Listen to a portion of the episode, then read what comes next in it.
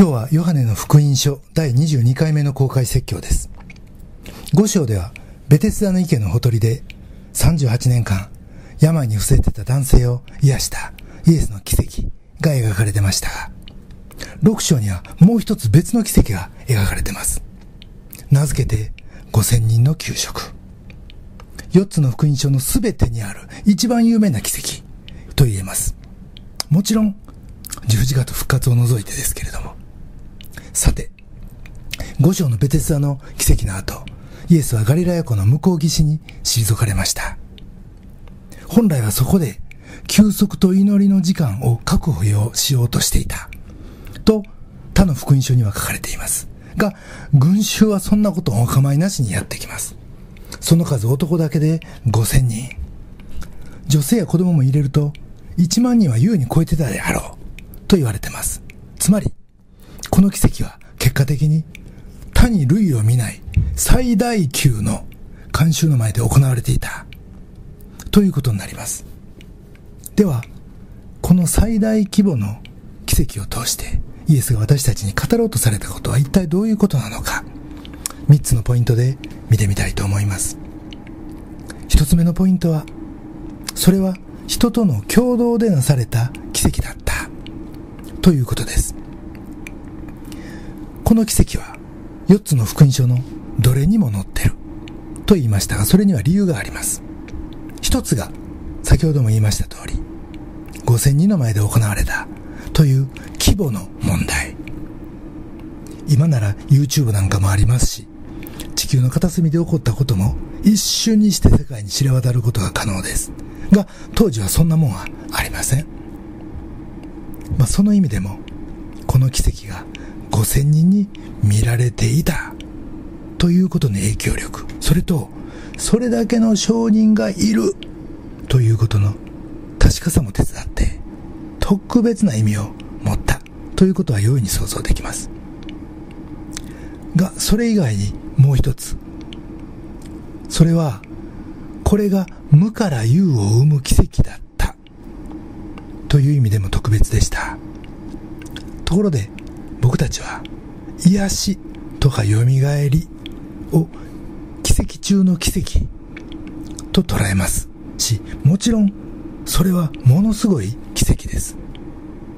でもですね、それはですね、あくまで、すでにあるものが失った、そんな機能を回復する奇跡であって、もともとなかったものが生み出される奇跡ではないわけです。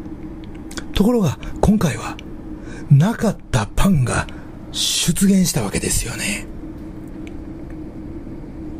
天地創造の時、それは創世記の一章三節ですが、神は仰せられた。光あれ。すると光があった。とありますが、これと同じ種類の奇跡だったということができるわけです。奇跡には2種類あるわけですよね。さて、ここで注目したいのが、イエスがピリポと交わした5節から7節の会話に対して、アンデレが言った言葉です。イエスはピリポに、群衆のご飯を買ってこいと言うんです。いや、イエス様、それはこの手持ちのお金では無理ですよ。とピリポが答えたその横から、アンデルは言います。9節ここに大麦のパン5つと、魚2匹を持ってる少年がいます。でも、こんな大勢の人々ではそれが何になるでしょうって。ネガティブなニュアンスながら、でも、イエスならその少ない資源で何とかされるんちゃうかという期待を込めての相談でした。僕らはつい目の前の問題に自分だけで答えを出そうとするからダメなんですよね。結局セルフトーキングの末諦めてしまう。でもそうじゃなくてたとえ単独では答えが見出せなくても今僕ができることはこれだけですが、あなたは何か手がありますか？日頃からイエスとそんな会話ができる関係やったら、道は開かれていくんじゃないか、と思います。僕らできることはここまでです。でもイエス様、あとはお願いしますねって。もうコロナで全てが中断、変更、そして縮小の余儀なくされている昨今です。もうええ加減にしてよという感じですが、でもこの状況はもうしばらく続きそうですよね。でも、この現状を作り出したのは神。そしてこれを変更できる方も神です。僕らは現状を見つめるだけではなくて、現状を見つめつつ、御言葉に聞く。ここに最大のポイントがあるし、今クリスチャンである僕らがこのコロナを経験している意味があるんじゃないでしょうか。旧約聖書の吉脇の三章には、これから行こうとするカナンの地。でも、目の前にその行く手を塞いでとうとうと流れるヨルダン川を前にして、ヨシュアは神の言葉に耳を傾けます。あなたは契約の箱を担いだ祭司を前に進ませよ。祭司の足が水に浸った時、川はせき止められるから。と彼は神から聞くわけです。それゆえに彼は祭司を進ませます。水をせき止める奇跡はその後起こるんですけれども、でもこの奇跡は祭司が進むことなしには始まらんかった、いうことです。進むこと自体は簡単ですよ。でも、それを決断するのはどれほど大変なことかです。ヨシュアにしたら200万の民の前でそれをやるわけです。もしよ何も起こらんかったら、ヨシュア大したことないな。やっぱりモーセと違うなって。もうメンツ丸つぶれですよね。でも彼はそれをした。そして奇跡は起こり、水はせき止まりました。僕らにとって難しいのは、御言葉が示す通り、水の流れヨルダン川に、それも両岸までも満々の水、そんな川の水に足を浸すことです。その後の巨大な奇跡はもう神が責任持ってしてくださるんやって。だから今僕らのやるべきことをやるんやって。その信仰を持って僕らも前に進んでいきたいと思います。さて、ヨハネの福音書に戻りましょう。少年の持ってた大麦のパンと魚を受け取った後イエスはどうされたんか。6章の10節から11節イエスは言われた。人々を座らせなさい。その場所には草がたくさんあったので、男たちは座った。その数はおよそ5000人であった。そしてイエスはパンを取り、感謝の祈りを捧げて、とあり、この後、イエスの奇跡が続きます。先ほどの吉脇のあの祭司の足が水に浸ったというのと同じように、まずこのパンと魚を捧げたところに奇跡のスタートがあった。ということです。そして、そのパンをイエスは祝福し、5000人に配った。ところがこれ、イエスが直接自分で配ったと思われますか？そんなことないですよね。もちろんイエスが増やした。でもその後はそれを弟子たちが手分けして配ったはずです。実は、これが奇跡の中身なんですよね。主人公はイエス。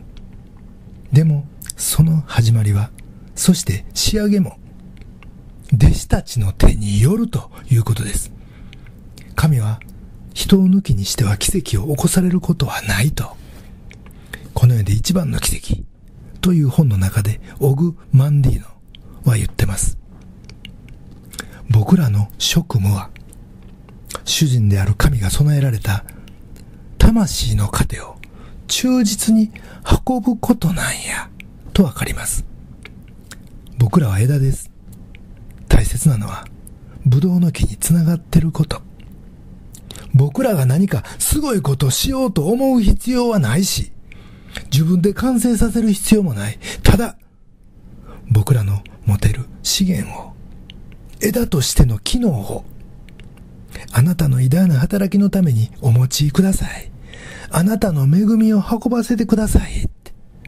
この祈りがあるとき、僕らは神の奇跡に参与し、また、その目撃者になれるんです。作り出す奇跡と変える奇跡。世にはこの二つの奇跡があります。そしてその主権は両方とも神の手にあるという。そしてそれは人との共同でなされる奇跡だ。これが一つ目のポイントです。二つ目のポイントは、イエスは一つも無駄にされないお方。ところでイエスはなんでこんな奇跡を起こされたんや？と思われますか？イエスはこの奇跡の前にピリポにある質問をしたとあります。6章の5節から6節イエスは目を上げて大勢の群衆がご自分の方に来られるのを見てピリポに言われた。どこからパンを買ってきてこの人たちに食べさせようか。イエスがこう言われたのはピリポを試すためであり、ご自分が何をしようとしているのかは知っておられたと。それに対してピリポは7節一人一人が少しずつ取るにしても、200デナリのパンでは足りません。ごく常識的に答えます。この後、アンデレが5つのパンと2匹の魚を持ってきます。が、これもさっきあったように、どうせこれじゃ足りませんよね、いうニュアンスでした。でもイエスは、その直後に驚くような奇跡を起こされる。そして、12から13節彼らが十分食べたとき、イエスは弟子たちに言われた。一つも無駄にならないように余ったパン切れを集めなさい。そこで彼らが集めると、大麦のパン5つを食べて余ったパン切れで、12のカゴがいっぱいになった。この奇跡は圧巻でした。パンが出てきただけでもすごいのに、がっつり食べて、それも余った。12カゴも余った。ヨハネはここで何を伝えたかったんでしょう？弟子一人に漏れなくお土産かごが一つずつついてくる。それにはパンがぎっしり詰まってるって。イエスの望みは、イエスの恵みは、あるかないかわからんような中途半端なもんやない。五感で味わえて手応え十分。そら十二人ともにも腹にもずしっときたと思います。イエスはあらゆる必要を満たし喜ばせ、そして天の宴席にすべての人を招くことができるメシアであるということ、さらにはイエスこそが命のパンダということを表す奇跡でした。この奇跡は、神が天からマナを降らせた、あの旧約のストーリーとダブります。こんなところに連れ出してきて、食いも物うて、お前は俺たちを殺すつもりか不平不満で、モーセに対して爆発しかけた、あのイスラエルの民は、この天からのマネマナで養われた。と、出エジプト記にありますが、今回のパンのこの奇跡は、それを彷彿とさせる出来事でした。マナーを与えたのは、天の父なる神様。でも、あのマナは、キリストご自身だった。そして今回のパンも、誠の食料である、イエスご自身を表してました。パンと5000人の給食。この二つの出来事は、僕らはもっとイエスに期待してええんやって、いうことを教えるためのものでした。その意味で、先ほどのピリポもアンデレも、その答えは決して語学点やなかった。が、さすがのピリポも、パンの詰まったドギーバッグいただいて、キリストの恵みをずしっと感じたことでしょう。ピリポはもともと頭のええ男です。計算もできるし、そして自分の力量も知ってる人間でした。その上で、そんな人に、イエスの自信があれば、イエスへの信頼というものがあれば、もう百人力ですよね。実際彼は、その後、使徒の働き発祥で、ものすごい働きをします。もうあの時代にはまだなかった違法人伝道をいち早くやるんですよね。さて、もし僕らが同じような状況に置かれて、ピリポと同じように試されたとしたら、どんな対応したでしょうね。このお金じゃ足りません。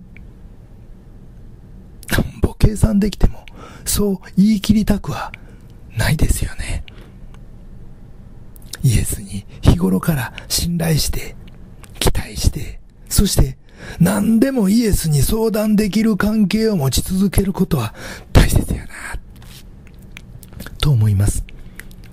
ところで、この奇跡が終了した後、イエスが一つも無駄にしないように集めろといったことに注目したいと思います。これは一体どういうことを指してるんでしょう？これは、まず僕らが恵み豊かにされたとき、ついそのええもんを、恵みを浪費したり、無駄にしたりしてしまうことが多いということを表してます。食べ物も、お金も、時間も、あるいは人に親切にしたり、ええことしたりする機会も、すべて天からいただいた賜物です。でも、僕らはこれを無駄にせんと、ちゃんと使ってるでしょうかヨハネの3章16節神は実にその一人子を与えになったほどに世を愛された。それは御子を信じる者が一人として滅びることなく、永遠の命を持つためである。これは有名な御言葉ですが、先ほどの一つも無駄にならないようにという言葉、これはこの御言葉にあった一人として滅びることなくと全く同じ言語なんです。つまり、ヨハネにとってこれは上等句。何度も繰り返す言葉。実は、これがヨハネの伝えたかったイエスの大切な視点やって。イエスという方のものの見方がこれなんだということです。あなたという一人を決して無駄にされず、滅ぼすことを許されない方。他の99匹なんかどうでもええ。大切なのはあなた一人だと言い切られる方です。一方で僕らも、目の前の一人に心を注ぐということは大切です。そして、与えられた恵みをたとえ小さいからといって軽く見たり無駄にしたりすることは絶対したらいかん。かつ、何か始めるときに、数を求めんようにする必要がある。そういったことをしっかり心に留めていきたいと思います。そんなイエスの大切な視点が、大切なメッセージが、この言葉にあるんじゃないでしょうか。イエスは一つも無駄にされないお方。三つ目のポイントです。二つ目のポイントです。次三つ目のポイント。それは、イエスの王国か、それとも地上の王国か。このような奇跡を行ったイエスに対して群衆は待ってましたとばかりに、彼を王に祭り上げようとします。当時のイスラエルは、ローマの圧政に苦しんでいたということもあり、彼らの持つメシアイメージはもうズバリ政治的解放者でした。本来、ガリラヤ湖と呼ばれてたこの湖は当時、ティベリウス湖と呼ばれてましたが、それは皇帝ティベリウスから取ったもう一つの名前でした。そういう経緯からも、この地方の人たちの、いわゆる政治的反発はもう半端じゃなかった、と思われます。そこへ、天からパンを降らせるやないけど、イエスのこんな見業を見て、これぞモーセの言ってた預言者に違いない。と彼らが思ったとしても不思議じゃありませんでした。モーセは、新明記の18章15節あなたの神、主はあなたのうちから私のような一人の預言者をあなたのために起こされる。と言い、未来の預言者の到来を予告してたからです。これはイエスの登場のちょっと前、バプテスマのヨハネを見た時の民衆の反応にも現れてます。ヨハネの一章二十一節。ではあなたはあの預言者ですか？ヨハネは違います。と答えた。とあります。あのとは、モーセの言うあの預言者ということです。イエスはそれを知ってて15節人々がやってきて自分を王とするために連れて行こうとするのを知り、再び一人で山に退かれた。きっぱり、それを拒否して一人になられます。確かに、ローマの支配から解放されるというのは、イスラエル民族の悲願でした。かつ、ここで祭り上げられて王となるということは、ある意味、イエスにとっても誘惑でした。交渉外の最初にイエスは荒野でサタンから誘惑を受けてます。お前が神の子なら、この石をパンに変えて、人々を満足させて、お前が王となればいい。と語るサタンに対してイエスは、人はパンだけで生きるのではない。と言われます。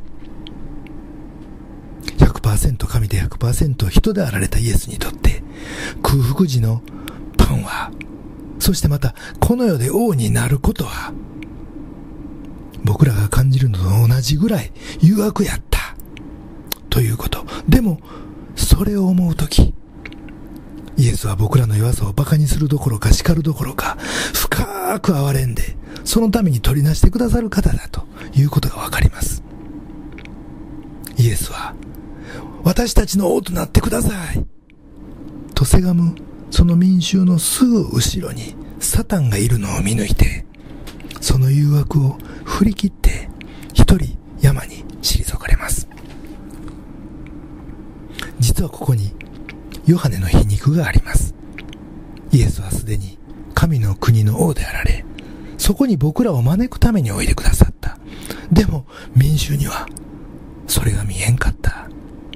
だから自分の国に来てほしいイエスに求めました。自分の国の王となって、これまで自分らを虐げてきたローマ帝国をやっつけてほしい。ティベリオスの上に立ってほしい。いう思いです。でもそんな誘いにイエスは乗られません。民衆はこのイエスの思いが全然分かってなかったということですが、でもその結果、彼らはイエスに自分の王になってもらうことに失敗しただけじゃなくて、イエスがすでに君臨されてる神の国に入るチャンスまで逸してしまったんですよね。なんと残念なことかと思います。僕らは世に、世で成功、達成感、充実感、生きがいなどいろんなものを求めます。が、その手段として、方便として、イエスの力を使おうとしてないでしょうか。それやったら、この民衆と同じ、いうことだと思います。そしてそれは、サタンの後押しする世界であって、イエスのもたらそうとする御国とは無関係。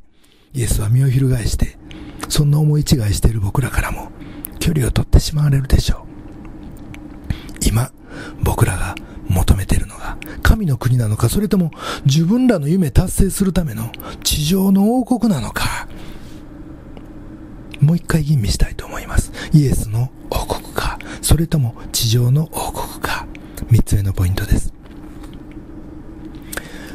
ヨハネの福音書は最後の晩餐というのを他の福音書のようには伝えていませんが、この6章はそれに代わる生産の起源を伝えているという解釈があります。ここに最後の晩餐の起源があるんですよね。原型がある。僕らが生産を行うとき、まあ、今日はその生産式というのがこの後ありますから、それを見ていただくとお分かりになると思うんですが、知識をするのは牧師。でも、イエスが働いておられて、そしてイエスが皆さんにご自分の手から直接パンとブドウ液を手渡してくださるんです。ところで、9節には、ここに大麦のパン5つと、魚2匹を持ってる少年がいますとあります。大麦のパン。これは、貧者のパン。貧しいもののパンという呼び名で呼ばれているものです。当時からパンには小麦粉を使うのが普通で、大麦は家畜の餌だったようですが、貧しいものは金持ちが普通に買える小麦粉が買えなかったんで、家畜用の大麦でパンを焼いたそうです。ここに少年とありますが、ある辞書ではそれは、それは、ただの少年ではなく少年奴隷という意味だったんじゃないか、と言われてます。つまり、奴隷がそこにいた。その少年奴隷は、主人のお供をして、主人の傍らで自分の弁当を持って使えてた。主人が小麦のパンを食べても、奴隷は家畜と同じ大麦のパンを食べてた。でも、それが役に立ったんです。金持ちのお金でも、彼らの持ってる綺麗なパンでもなく、奴隷の食事が貧しい大麦のパンが、イエスの手に渡って、5000、6000、7000、1万の人たちを養うものに変えられたということ。貧しい者が、少ない者が、イエスの手を減るとき、とんでもない奇跡のために用いられる。というのは、なんという慰めか、また、励ましか、と思います。これらが僕らの賜物でなくて何でしょうか？そのことも今日のところから教えられます。つまり死の後の言わんと僕らの賜物を差し出して用いていただきましょうよ。最後に、10世紀のイタリアにいたニルスという修道士のお話をして終わりたいと思います。この人は修道士としての名声が上がった時、当時の神聖ローマ皇帝、オットー3世がニルスを訪ねたそうです。つまり、当時、世界で最も権威のある人が訪ねてきた。そして丸一日、この貧しい修道士と救いについて話し合った。充実した会話に喜んだ皇帝は別れ際、大変ありがたかった。私もぜひ、あなたの役に立ちたい。何か私にできることがあれば言ってほしい。と言ったそうです。それに対してニルスは、ためらうことなく近づいて、皇帝の胸に手を当ててこう言いました。あなたは皇帝で、権威を欲しいままにされているかもしれませんが、やがて全ての人と同じように死にます。そして必ず、神の裁きの座の前に立たされて、あなたがその生涯において成したすべてについて、神の前に申し開きをしなければなりません。その用意ができてますかと。夫三世は何も答えることができず、ただ涙を流した。と伝えられてます。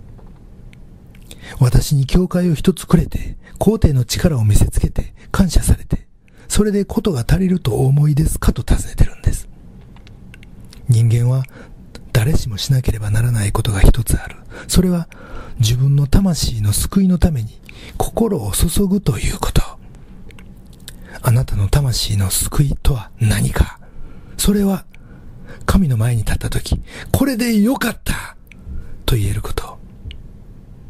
それは言い換えれば、神が救い取ってくださった自分の魂の重さを、あなたはどれだけ知ってるかということ。そのことが分かったら、それで結構です。私に何かをくれようとしなくて結構ですと。その瞬間、この世の地位の高低を超えて、彼らの間の主客の関係は、上下の関係は完全に転倒していました。それが神の国の価値観。イエスの世界なんですよね。この二人はいわゆる世の王国と神の王国の代表だったと言えます。神の国の王は何を求めてるんか。そして神の国の王はあなた一人を失いたくないって。そのために十字架に走り、贖いを成し遂げてくださったということなんです。今日はこの後 TCG として第1回目の生産式が行われます。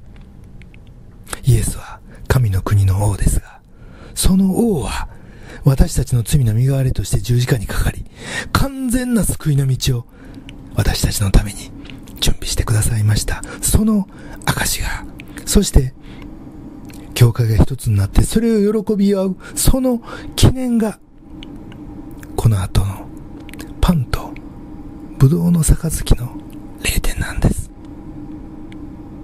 今や神の国の国民とさせていただいた私たちは、この命のパン、命の食卓に喜んで預からせていただきたいと思います。それではお祈りいたします。愛する天のお父様、皆をあがめます。私たちが世の王国からあがない出され、今、神の国の民として、こうして生かされていることを心から感謝します。また、私たちの大麦のパンに過ぎないような捧げ物ですが、それを用いてあなたが見業をなされるとき、その貧しさゆえに、いよいよあなたの栄光がこの東京に輝き渡ることを信じ感謝します。また今日この礼拝に集いし、お一人お一人があなたのそのパラドックスと祝福に驚きと感謝を持って携わり、あなたに全ての栄光をお返しすることができますように。そして、私たち一人一人を救わずには置かないという、一人も無駄にしないという、あなたのその熱心に私たちも学びたく思います。そして、その熱心を持って、今も私たちに向き合ってくださっている、あなたの愛に心から感謝します。すべてを委ねし、イエス様のお名前によってお祈りします。アーメン。